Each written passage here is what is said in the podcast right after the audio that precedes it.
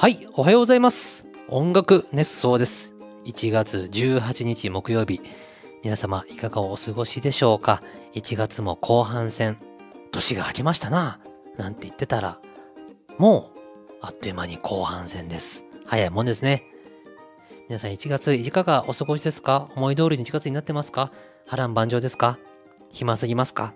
いろいろあると思います。えー、各いう僕はというとですね、えー大きな事件もなく、かといって暇すぎて困るということもなく、何か、なかなかあの、こう、すごく平常運転ができてるのかなと思います。まあ、1月は平常運転で徐々に始まるのがいいのかななんて思うので、えー今のところはいい感じなのかなどうかなと思ってます。もう心配性なもんですから、えーこんな平和な時間が続いてたらいつかまた悪いことが起こるんじゃないかなんて考えちゃうのもね、良くないんですけども考えちゃったりもします。はい。そんな1月でございます。はい。ということで、木曜日は、ハートカンパニーの斎藤が私が一人で喋る回となっております。ハートカンパニーは音楽のプロデュース会社です。音楽制作、コンテンツ制作などを行っている会社です。そして、木曜日は3つのコーナーに分かれております。一つ、ハワイ初心者講座編。ハワイに初めて行く人に向けた講座。もしくは、海外旅行に何度も行ってる方に向けて、ああ、そういうのあるよね、わかるよ、あるあるってなるコーナー。で、その2は、私の近況。フランスに行った話、したいと思います。フランス？何しに行ったの？っていうのはぜひ本編でお聞きください。そして、えー、3つ目のコーナーは、コメント返しのコーナーです。えーコメントいただいてた方に対して、お返事を声でしていくというものになっております。そんな木曜日、どうぞお楽しみください。ではどうぞ。はい、えー、ハワイ初心者講座編ということで、えー前回までは、ハワイの空港からワイキキ市内までどう移動しますかタクシーがいいよ。なんて話をしたと思います。で、今日はですね、ホテルに着いてからどうするかという話をしたいと思いますよ。えー細かい話なのでゆっくり進んでいく予定です。まあ、ハワイ空港降りました。うわあ、ハワイ素敵やなってなりますね。でも本当に空港降りた瞬間に、空港から出た瞬間に、わーおってなりますから、これがハワイのいいとこね。特にね、団体旅行で最初行くとね、楽しいんだな。なぜかっていうと、今どうなんだろうわかんないけど、多分だけど、僕らが団体旅行で行った時は、団体の窓口からね、降り口から出ますと、この旅行会社のスタッフさん、現地のスタッフさんたちがアロハを着てね、待っててくれるんですよ。で、 welcome みたいな感じで、で、あの、レイ花束で作られた首にかけるやつね、をかけてくれたりして、 welcome welcome みたいな感じで、ようこそハワイへって感じをね、全面に出してくれるの。もうその時点でもう一コロですね。ハワイに来てよかったよ。って思います。でこれ個人旅行の出口だとあの当然レイをかけてくれる人なんかいないのでおハワイに来たぜって感じは団体の出口よりもちょっと薄いんだけどもまあまあねでも団体ってやっぱりそういうもんですからいいんじゃないでしょうかはいで、えーホテルまで行きましたとねで、ホテル来たら何するか、まあ、降りますね。当たり前ですね。タクシー降ります。まあ、チップ。タクシーだったらチップ払ってあげてください。えー、10%ぐらいでいいのかな、タクシーは。ちょっと調べてみてほしいんですけど、料金の10%分ぐらい上乗せして払ってあげると。ね、クレジットカードだったら、あの、多分何パーセント払いますかってボタンとか画面が出てくるので、10%選べばいいのかなと思います。はい。で、降ります。で、ホテル入ります。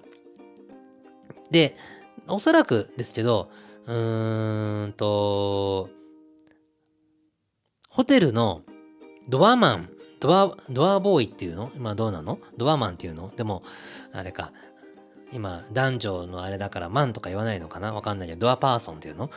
の方がいて、えー荷物を持ってくれたり、運んでくれたりすることが多いかと思います。特にあの、初ハワイ旅行だとおそらくあのツアーとかパックだと思うのでそういう良いホテルになってる可能性が高いかなと思うんですがまあいらっしゃるんですよ。荷物持つよみたいな。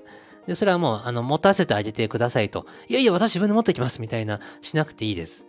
あの、彼らの仕事なので、えー、や、らせてあげ、あ、なんか言い方難しいな。あの、上から目線ってわけじゃないんですよ。やっていただかなきゃいけないんです。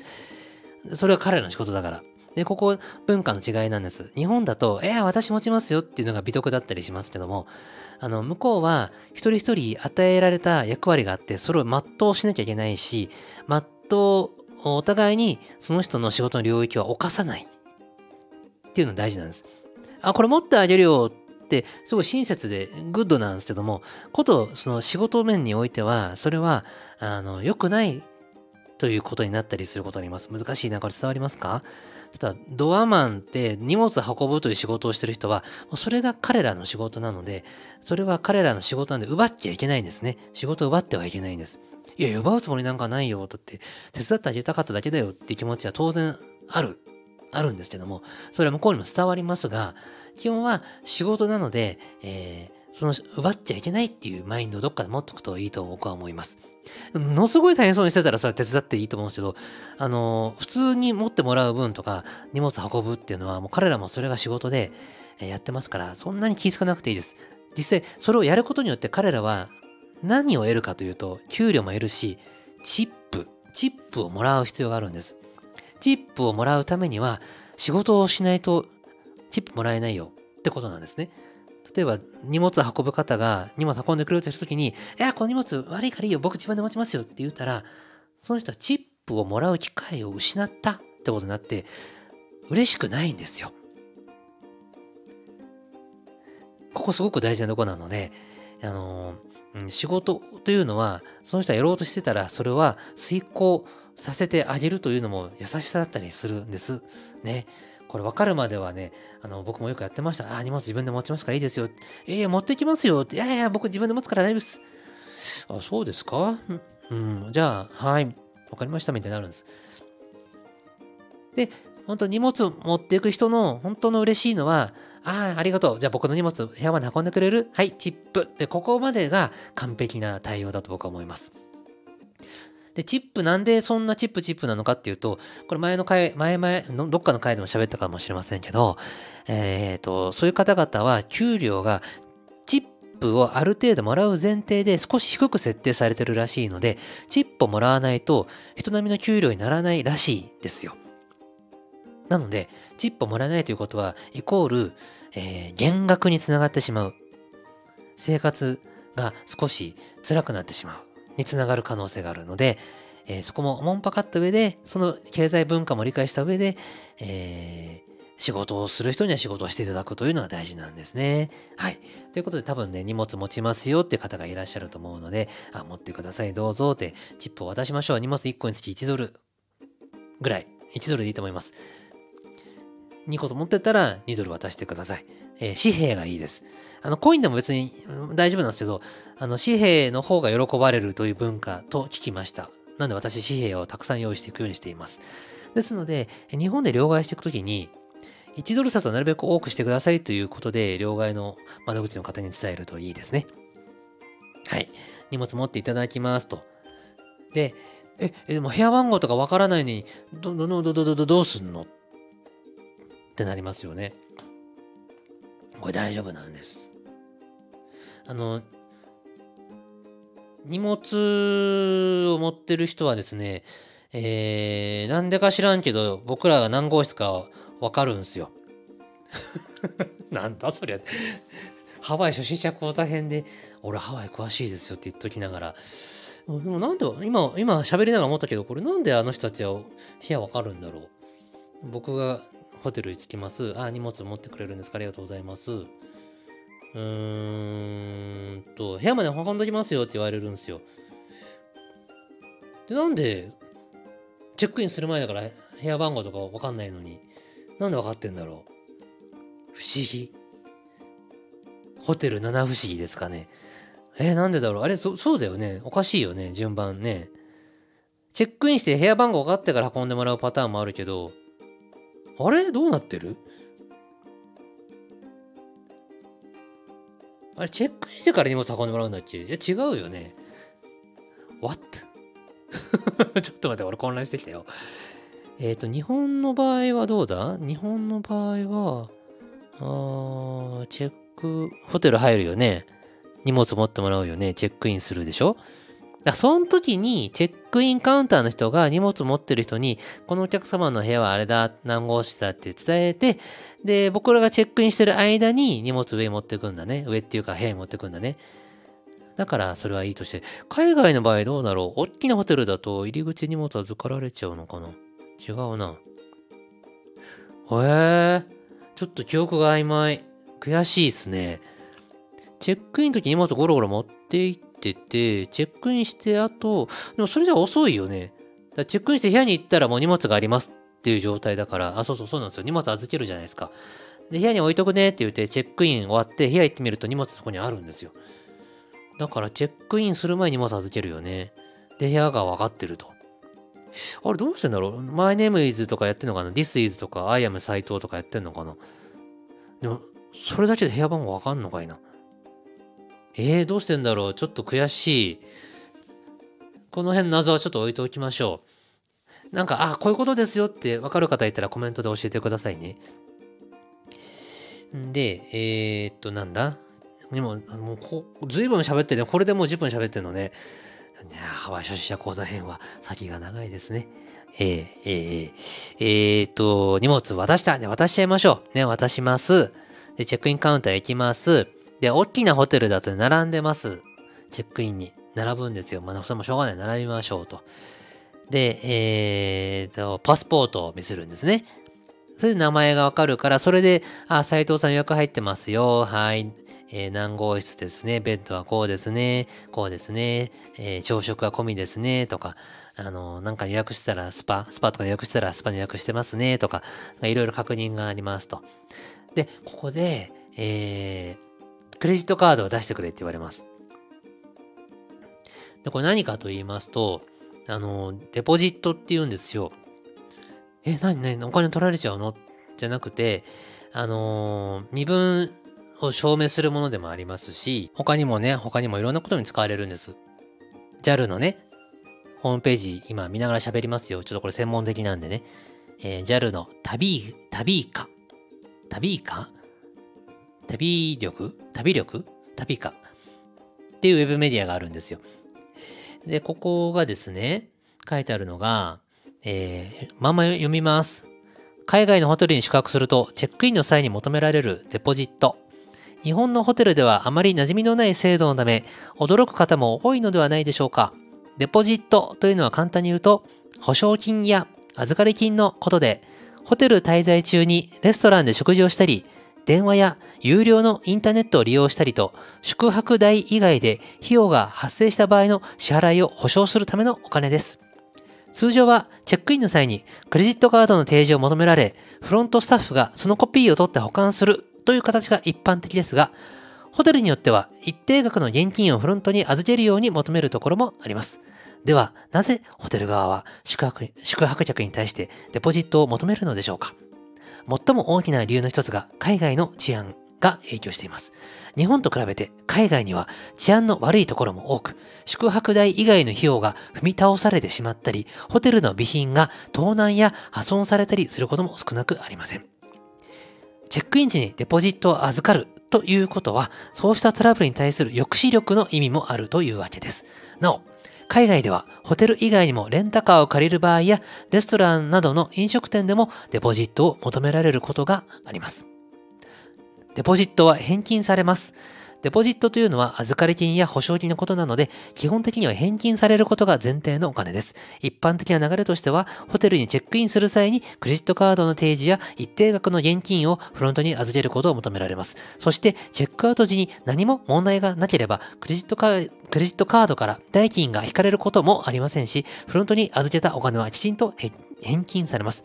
ただし、ホテルの備品を破損してしまった場合など、保証対象となる支払いが発生した場合には、デポジットからその金額が支払われ、デポジットでも足りない場合は、追加の料金を請求されることになるので、なるので、要注意です。はい、ということなんですよ。これ知らないと焦ります。え、何何ちょっと、ちょ、お前何も払ってないのにカード、カード、カードって、え、な、何何？ってなるんですよね。これ大丈夫です。今言った通りの話なので、えー、これデポジットということなので、えー、安心してください。保証でもありますから。で、堂々と見せて、堂々と登録してもらってください。ね。海外は治安が悪いと、踏み倒されないためにあらかじめカードを預かって、えー、登録しておくんだよと。なんかあったらそのカードから引き落とすからね。っていうことですよね。これね、日本でも、あのー、見受けられる時があります。オクトーバーフェスト、知ってますか？ビールの祭典、オクトーバーフェスト。オクトーバーフェストってね、あの、僕が知ってるオクトーバーフェストはですね、えー、ガラスのビールジョッキでビールを飲むんですよ。で、えー、ビールのブースがあっちこっちにあって、えー、最初にね、デポジットで、僕が行った時はですけども、1000円払うんです。で、1000円でグラスを借りるんですね。で、そのグラスを持って、えー、ビールをついてもらって飲む。で、えー、次の、えー、ビールブースに行って、次のビールをもらうときに、まあ、そのグラスを向こうにも返して、新しいグラスにビールをついてもらうと。で常に自分の手元にはビールグラスがある状態なんです。で、もうすべてのビール、飲みたいだけ飲んで、もうオクトーバーフェストから離脱だってなるときに最後にビール瓶をあの返却するときに、もうビールこれ以上飲まないですか？みたいに聞かれるので飲みませんって言うと、じゃあ、はい、1000円返しますと。で、じゃあこれ何かと言いますと、これビールを持って帰っちゃったりした場合は1000円戻ってきません。ビールを割っちゃったりした場合は、この1000円戻ってきません。これ運営側は、そういうビールの破損、紛失があった場合、そのお客様が預かっている1000円でビールジョッキを賄うということなんですね。これもデポジットの一種ですと。いうことで、ホテルに着いたらですね、デポジットを求められます。まあ、クレジットカード出してくれです。なので、海外に行ったらやっぱりクレジットカードは最重要項目の一つ。クレジットカードがないと何もできないことが多いです。今回フランスでも、僕、あの、現金を一度も使っておりません。オールカードです。これ街のちょっとしたコーヒー、屋台のコーヒーあったのよ。寒かったから。めちゃくちゃ寒かったから。ちょっとコーヒー飲みてえな、屋台があったって言って、まあ屋台は現金かなと思ったら屋台もクレジットカード OK でした。なんで、まあ、僕来てから唯一使った、えー、現金は、と、ベッドメイキングのチップだけ。あとはオールカードですね。ということでカード必須ですよということでもあります。はい。で、ホテルチェックインしました。デポジットのカードも預けて登録してもらいました。で、部屋に行きますと。で、長くなるので、こっからは次回にしたいと思います。ちょっと細かく刻んでいこうと思います。部屋に行ったら次何するか？でございますが、えー、それはまた次回のお楽しみということでよろしくお願いいたします。では次は私の近況をおしゃべりいたします。はい、近況となります。ただいま私、これを撮っとるのは1月14日日曜日の深夜1時 in フランスでございます。フランス出張にやってきまして、えー、2泊4日ということでやってきまして、えー、2泊目ホテルでの2泊目の夜、明日の朝10時にはもうホテルを出発して日本に戻るんですけども、えー、そんな状況で撮っております。非常に今、まぶたがもう閉じそうな状況なんですけれども、もうこのフレッシュな感じで撮れるのはこのタイミングしかないと思いましたので、ここで、えー、撮ろうと思ってやっております。まずフランスに何しに来たかと申し上げますとですね、えー、エルデンリングというゲームのコンサートが行われました。フランスで。エルデリングは日本のメーカー、フロムソフトウェアが作ったゲームです。で日本のゲームではあるんですけども、海外でも大ヒットということで、海外でオーケストラコンサートが開催されたということです。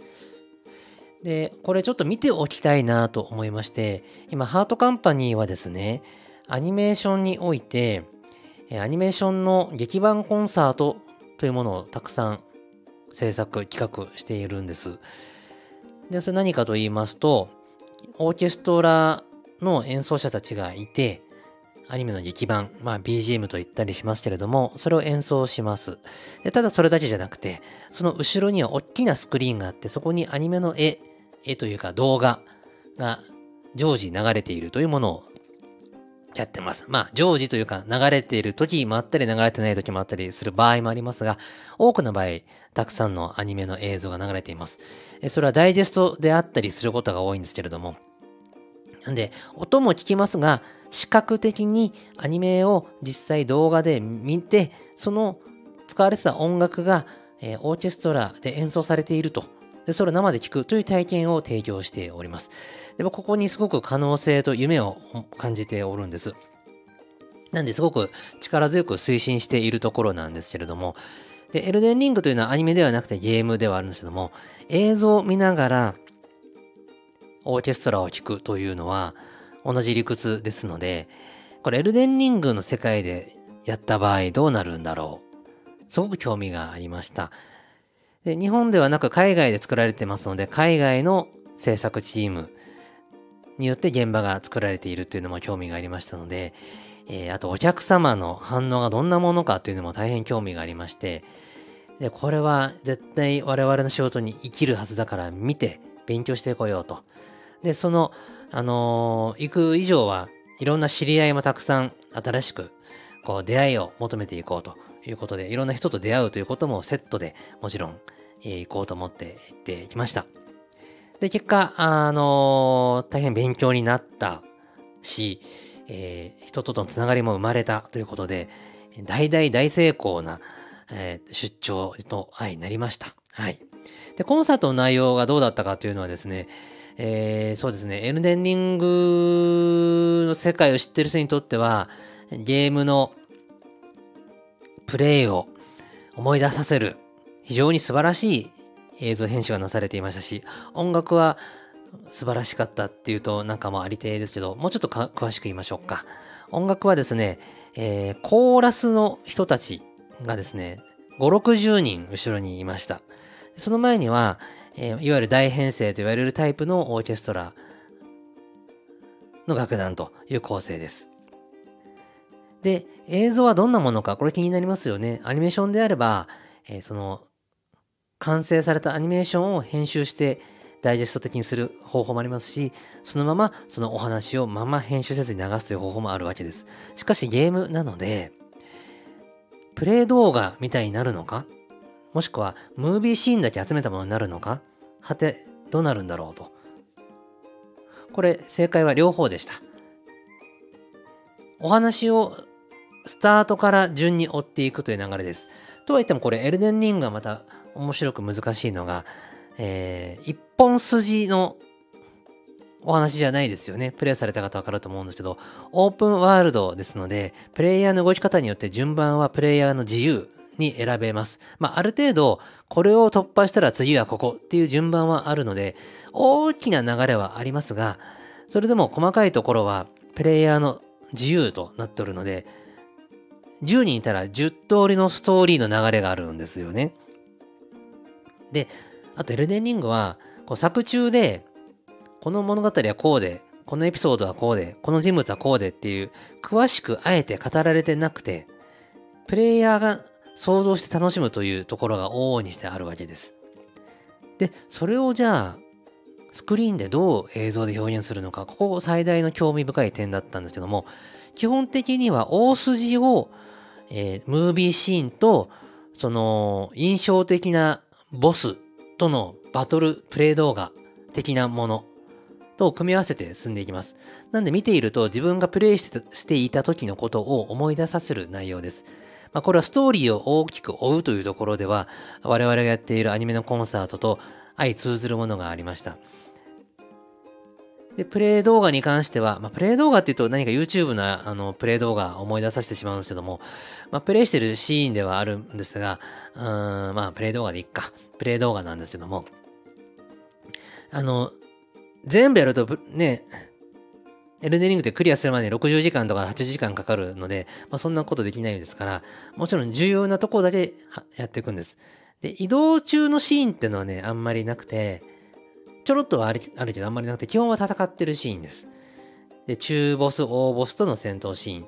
特にあの、大ボスに関しては、大ボス固有の音楽がついてますから、それはもう完全に大ボスの音楽が流れた時は、その大ボスの戦闘シーンが流れているということで非常にわかりやすいということになっております。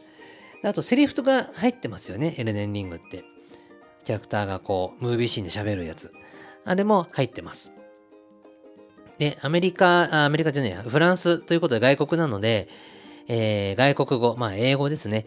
で語られているものでございます。フランスでやるのに英語でわかるのかっていうと多分わかるんだと思います。ということで、えー、フランスのお客様見て大熱狂されておりました。で、一つ、ここ細かい点なんですけども、ゲーム中の効果音ありますよね。切る音、やられる音、ダメージを与える音。これが大事なところの効果音はオンになっていて、それ以外はオフになっているという、そういう演出でした。これによって、例えば、大ボスを最後に倒す時の一撃のズバーンと音だけは効果音がオンになっていて演奏中にその効果音も混ざってくると。で、これが演奏を邪魔するではなく映像のためのバーンって音なので、すごく効果的になっていまして、臨場感が溢れて、ワクワク、ハラハラ、ドキドキするということになっていました。で、ボーカルの人とか声優さんとかは出てきません。純粋にオーケストラがひたすら演奏し、えー、そこで終わると。で、時間的には、休憩が20分ぐらい間に入ってて、20分かな ?30 分かな ?20 分かな？で、トータルで3時間ぐらいのコンサートだったように思います。えっ、ー、と、8時スタートで23時終演だったので、あ、3時間だよね。え、8時スタートって今思いました？そうなんです。あの、日本だと6時スタートとか、7時スタートとかですよね。まあ、土日とかだと6時であることが多いですよね、昨今は。しかし、フランス土曜日は8時スタート、終わり時間23時。そういうコンサートなんです。エルデンリングだけがそういうものなの？ではなくてですね、おそう往々にして、えー、フランスにおいてはコンサート、ショーというものは、スタートがそれぐらいの時間なんだそうです。興味深いですね。で、23時に終わって、えー、関係者の方にご挨拶したりして、えー、帰ってきまして、今、1時過ぎのホテルという次第です。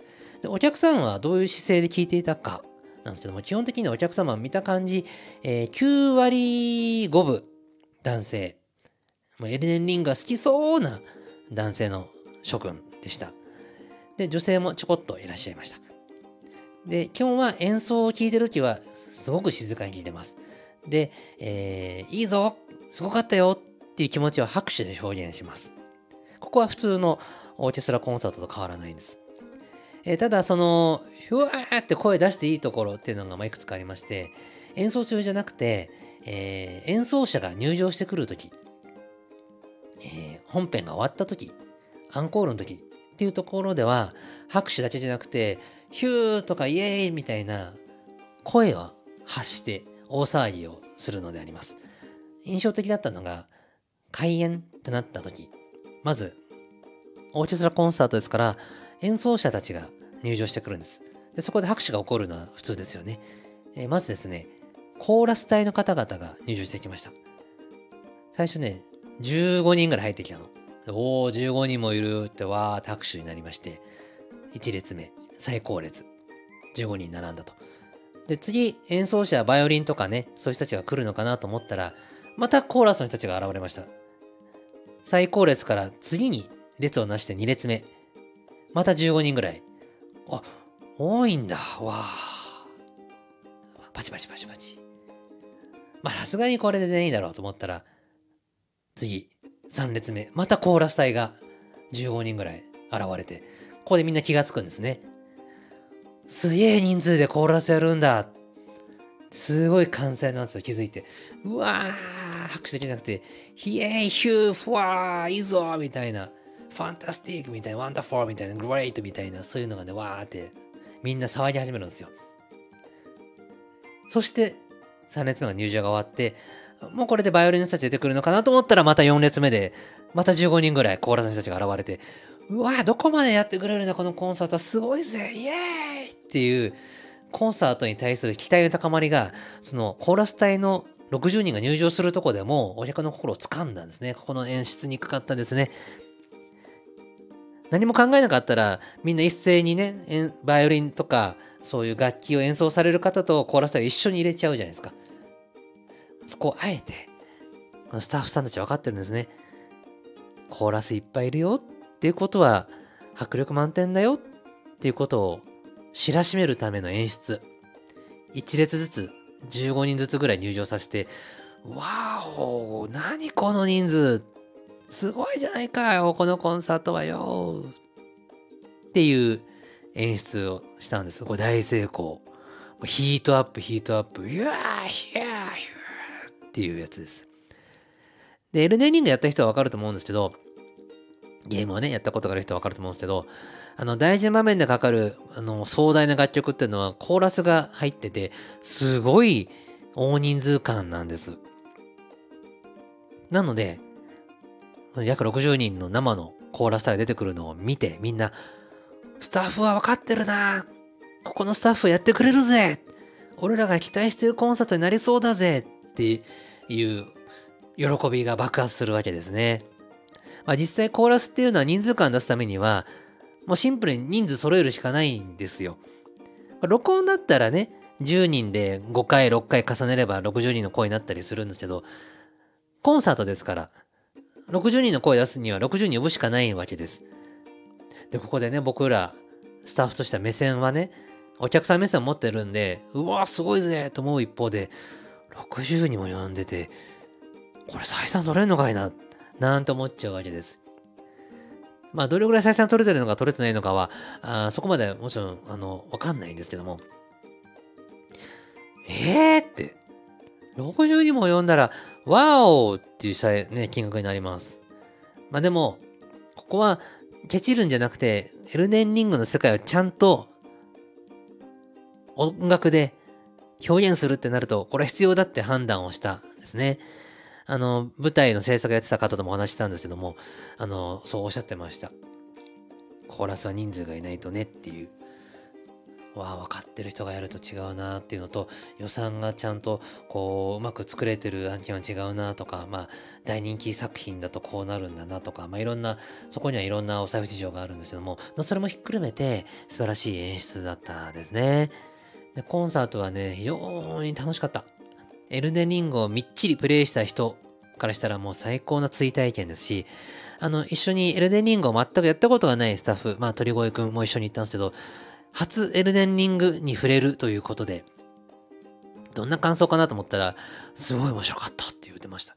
ま、エルデンリングストーリーが、あの、すごく複雑だったり難解なので、ストーリーは、あのー、よくわかんなかったけど、でも大枠は分かった。なんとなくこういうことだなってことは分かったぐらいは言ってましたが、でもそれでいいんだと思います。なんとなく分かれば良い。だってプレイしている我々も100%分かってませんもん。でもそれがいいんです。見る人それぞれの想像に委ねるのがこのゲームのいいところですね。説明しすぎないのもまた美徳だったりするなぁなんて思ったりしてます。で、コンサートを見てきまして、えー、大変素晴らしいコンサートだったと思います。で、フランスに、ね、観光する時間もちょっとありましたので、観光しました。で、その話はね、ちょっとこのフランスネタで、この何週間かやっていこうかと思います。一気に話すとすんごい長くなっちゃうので、えー、今回はエルデンリングのコンサートの中身を、えー、語ってみました。こんなコンサートだったよと。次回は4月にイギリスで行われるそうです。えー、イギリス公演も中身は基本一緒だと思いますけども、またお客の反応とか違うのかもしれませんね。えー、もし見に行かれるという方がいたら、こうご期待というところなんでしょうか。はい。えー、フランスの話はその飛行機の中でのあれこれとか、これあの、ハワイ初心者講座編で喋っていることともリンクしたりするので、あのー、こういうことがあったよとか、あの、今回ね、エミレーツという航空会社で行ったんですけど、エミレーツってこんな感じだったよとかも喋れるのかなと思いますし、えー、フランス着いてから、あの、フランスの文化、とかフランスの観光地のムードとか、あこういう感じなんだっていうのもおしゃべりできたらなと思います。あとフランス来てもこんなヘッドヘッドに疲れてますけど、朝早起きしてジョギングしたりしてますので、街の雰囲気なんかもね、いずれ伝えたいななんて思っております。はい、ということで、えー、今日の近況としてはここまでとしたいと思います。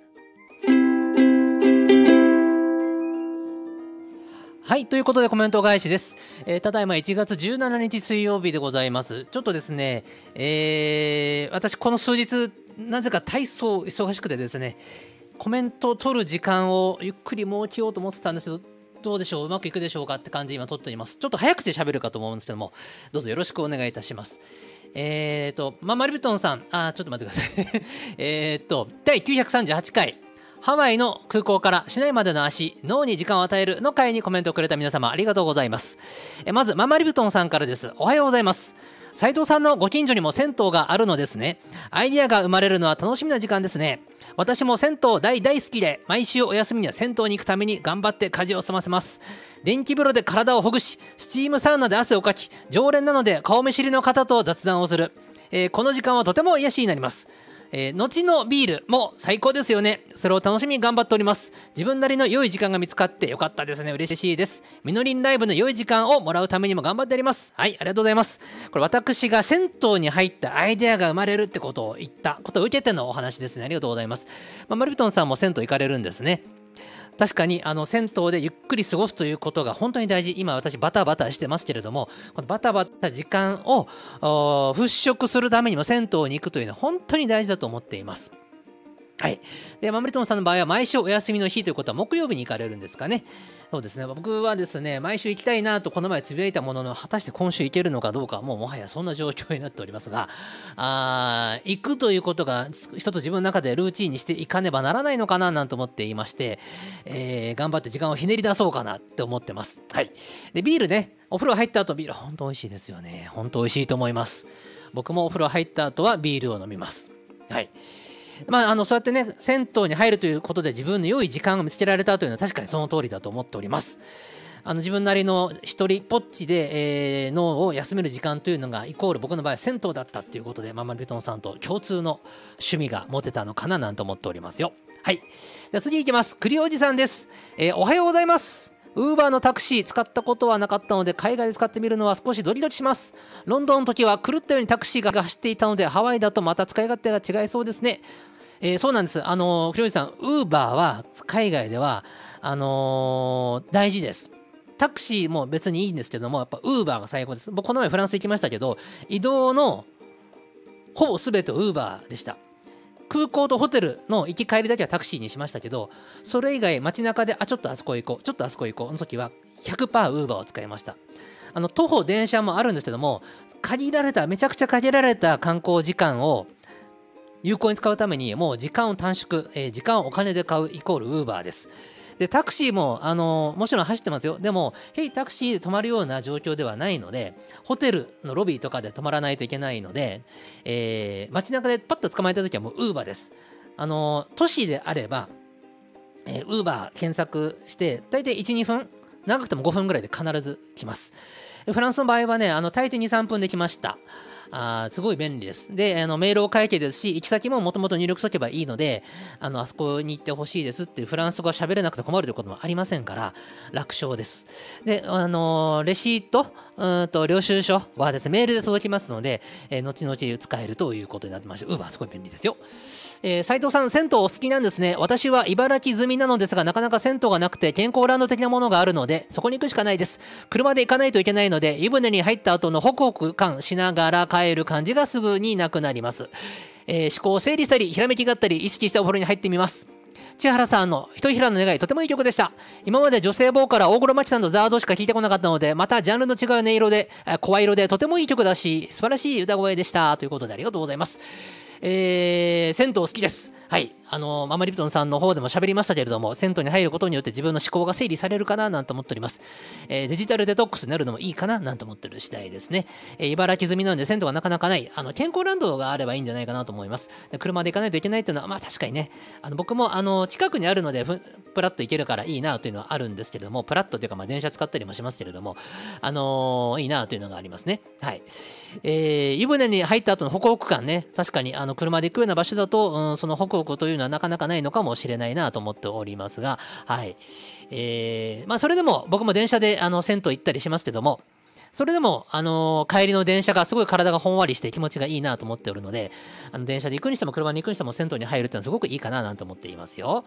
で、ひとひらの願い聞いてもらってありがとうございます。すごくいい曲ですよね。千原さんの曲はひとひらの願い以外にもいい曲ばっかりです。えー、いい曲しかないと思います。あの、なんぜひ漁るように聞いてください。ぜひね、よろしくお願いします。大黒摩季さんのザード、まあ、僕も大好きですね。大黒摩季さんのラララなんて、まあ、ベタですけど好きですね。はい。ザードもね、あのー、好きですよ。あのー、まあ、ベタですねって言われたらあれですけど、ミーハーですかって言われたらあれですけど、負けないでが大好きですね。はい。あの、千原さんの曲、本当にいいので、ぜひもう本当にたくさん聞いてほしい。よろしくお願いします。今年夏いらっしゃる可能性があるんですよね。であれば、あの、もう本当に全てを聞いてきてください。あともう一個、あの、一人の願いいいなと思ったのであれば、あの、ラブブラッサムという曲もおすすめします。えー、イノセントエイジというアルバムに入っておりますが、ラブブラッサムもすごくいい曲です。いつかこれの制作秘話も語りたいと思っておりますが、すごくいい曲です。ぜひ聴いてみてください。次いきます。えー、持田さんです。えー、斉藤さんおはようございます。脳に時間を与える話めっちゃわかります。リラックスタイムは脳みそのパフォーマンスを高めると思います。楽しいアイデアが浮かんで、実現させるための道のりを考える時間ってワクワクしますよね。自分もその時、その時間がめっちゃ大好きです。人生が潤うというかなんというか、斉藤さんの素敵なアイデアが成功するよう応援しております。あはい、えー、あのね、思いついたことを早速ね、あのー、この年始明けていろんな方にね、これどうですかですかってやっていまして、あのー、まだ、まあ、あの、第一歩を踏み始めたばかりですけども、実現する可能性を目指して、え、人とコミュニケーションを始めています。はい。え、悪くないじゃないかな、第一歩としては、なんと思っております。はい、次。E プラスの新しい、えー、ごめんなさい。E プラスの当たりやすい条件、隠すほどのものではないので大丈夫ですよ。自分がよくやっているのは、開始されたらすぐ申し込む。チケット枚数は1枚、クレカ払い、複数公演ある場合は1本に絞るという条件で申し込んでます。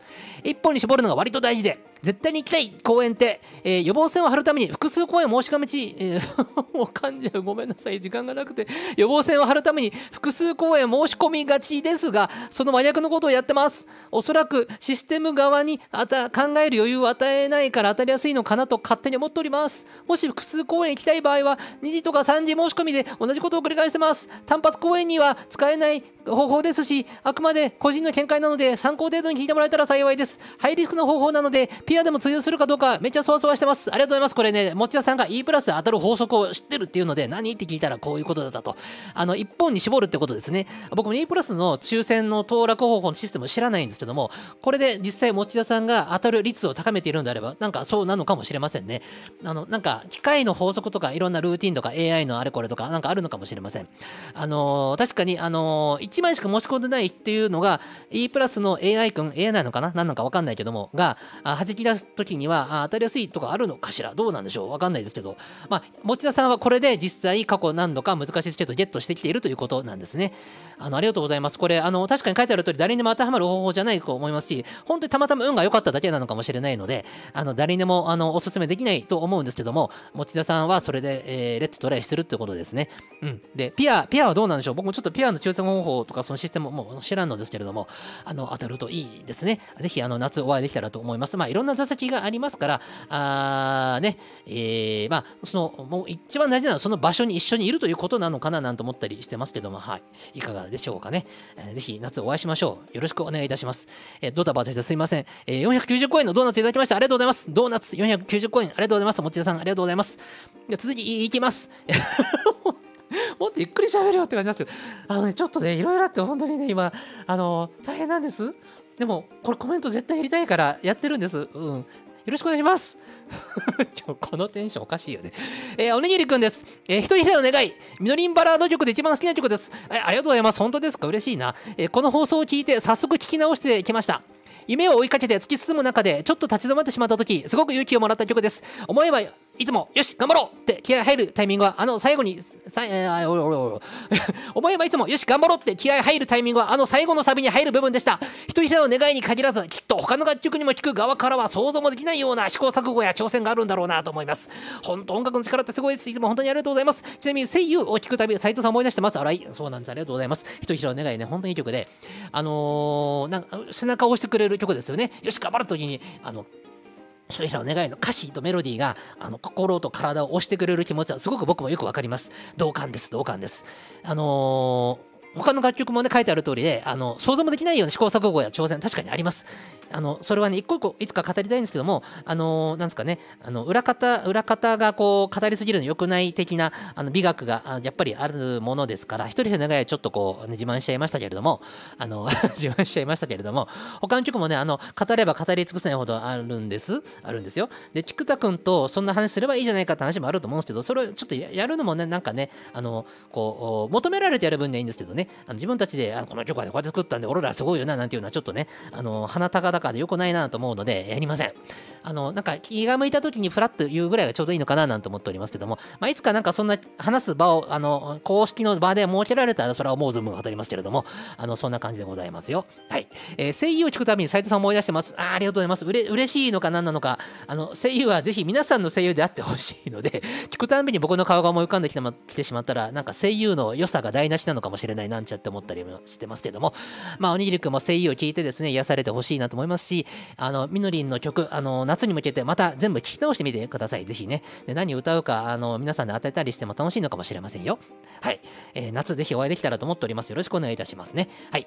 では次いきますね。えー、ちさやくさんです。えー、938回の斎藤さん回、まさかここで、ここで、ひとひらの願いが出てくるとは思いませんでした。斎藤さんにとって思い入れのある楽曲とのことですが、私も大好きで、曲で、しばしば聴いてます。それでも、ラスサビの部分が30ドルになっているとかは気がつきませんでした。こういうの音楽ネストでもっと取り上げてほしいです。えー、この楽曲は歌詞のまっすぐさもさることながら、みのりん特有の発声法を特に強く感じられるところが魅力です。特に、痛みさえも力に変えて、いや、忘れないずっとの容易に強くそれを感じます。透き通った声という面がしばしクローズアップされる岡田ですが、この特徴ある語尾の発生方法が千原みのりさんの歌手としての価値を、えー、唯一無二のものにしていると思います。押村区はセルフプロデューサーのカップリング曲と位置づけのためかあまり表に出てくる機会が少ない気がするところライブではきぜひ聞きどころライブではぜひ聴きたい曲の一つです、えー、グレイスフルブーケでこれが歌われた時は本当に泣きそうになりました、えー、追伸、えー、ラスサビラスサビです、えー、あラスこれ大丈夫ですね。ごめんなさい。何でもないですよ。えー 早口言葉。はい、ごめんなさいね。皆さん大事なコメントを、こんな早口で喋ってる自分がいた、いたたまれない？あ違うね。よくないなと思ってます。はい、戻ります。えー、つさくさんありがとうございます。ひとひらの願い。みんな、ひとひらの願いに反応してる人多いですね。いいですね。ひとひらの、いい曲ですよね。本当にね。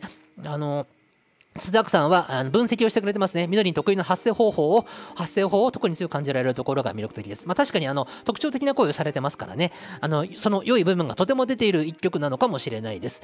あの、ひとひろ願いは、あの、千歳アークさんの言う通り、あの、千歳、千歳秋吉君の言う 言う通り、秋吉さんの言う通り、えーと、あれなんですよ。カップリング曲だったので、あのー、日の目を見ないことはないんだけど、やっぱりね、あの、1曲目と比べてカップリング曲っていうのは、どうしても、あのー、注目度が下がらざるを得ません。なぜかっていうと、あのー、何々発売の時にセルフプロデューサー発売と言いますけど、えー、一人一人の願い発売とは言いません。みたいなところで宣伝の面でも、セルフプロデューサーを押すわけですから、そのカップリング曲というのは、あある意味、日陰の存在ではありますが、えー、これね、みのりんの楽曲において言えることとしてはですね、えカップリング曲にも名曲が多いというのがあります。それはなぜかというと、制作当時にカップリング曲はですね、あの挑戦的なものとか、うん、なんか実験的なものみたいなことをすることが、あの、多い印象があったんです、当時はね。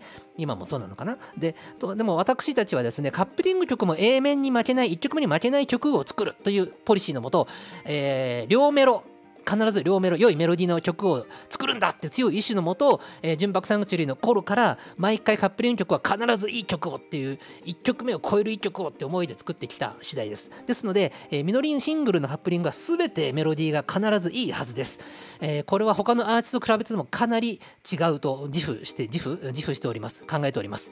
でアルバムに関してもね大体そうなんです。あのリード曲以外の曲もあのアルバム曲みたいな言い方でちょっとこうあのキャッチーじゃない曲もよく入れたりするものなんですけども、ミノリン曲に関してはアルバムのリード曲以外の曲もあのキャッチーであれ、キャッチーであるという願いのもと、気持ちのもと作っていましたので、あのもちろん例外はありますけれども、基本的にリード曲に負けないような強いメロディーの曲がたくさんあるかと思います。このカップリング曲、アルバム曲に関して、リード曲、えー、と1曲目 A 面に負けないようなクオリティ、メロディーの良さの曲を集めているというのが、この千原メロ曲の一番の特徴だと思います。これ多分他のアーティストには見られないない特徴かと思います。いやいや、このアーティストもこうだとありますよって反論があると思いますけど、まあ、あの、えー、みのりんひいきなので、えー、そこはひいきさせてください。はい。えー、めちゃめちゃひいきしておりますので、えー、いい曲が揃ってるアーティストだと思います。で、皆さんね、もう、あの、20周年ライブが今年の夏ということで、改めて、えー、と今から約半年ぐらい、半年以上あるのかな、あの、じっくりみのりんの過去の曲を総ざらいしていきましょう。総ざらいしていきましょう。あの、えっ、ー、と、えっ、ー、と、あれだ、コンタクトから始まってもいいし、シングルの順番から始まってもいいし、まあ人それぞれいいんですけども、あの、総ざらいしておきましょう。なんせ20周年ライブですよ、皆さん。あの、20周年の総ざらいをするライブなんですから、ね、どんな曲が来るかって言ったら20周年もやるんですから、あの、まあ時間をかけられてますけども、だから総ざらいして、え、何歌うんだろう、何歌うんだろうって思いながら、この半年から8ヶ月くらいお楽しみに過ごすといいかなと思います。ということで、えっ、ー、とね、僕ね、もうちょっとそろそろ出ないといけなくてですね、すごい焦ってまして、時間もう遅刻、遅刻なんですね。すいません。次の現場の方たちに謝らなきゃという感じですけども、でもこのコメント返しも大事なので撮っております。えー、ということで、皆さんまた来週もぜひお会いしましょう。来週はもっとね、落ち着いて喋りたいと思っておりますけれども、どうしてもちょっとね、ここ最近、あの、あの、やることがね、あの、あの、割と多くてね、あの、でも大丈夫。来週多分落ち着いて喋れるてると思いますよ。あのよろしくお願いします。あのが多いね。えー、では、また来週お会いしましょう。バイバイ。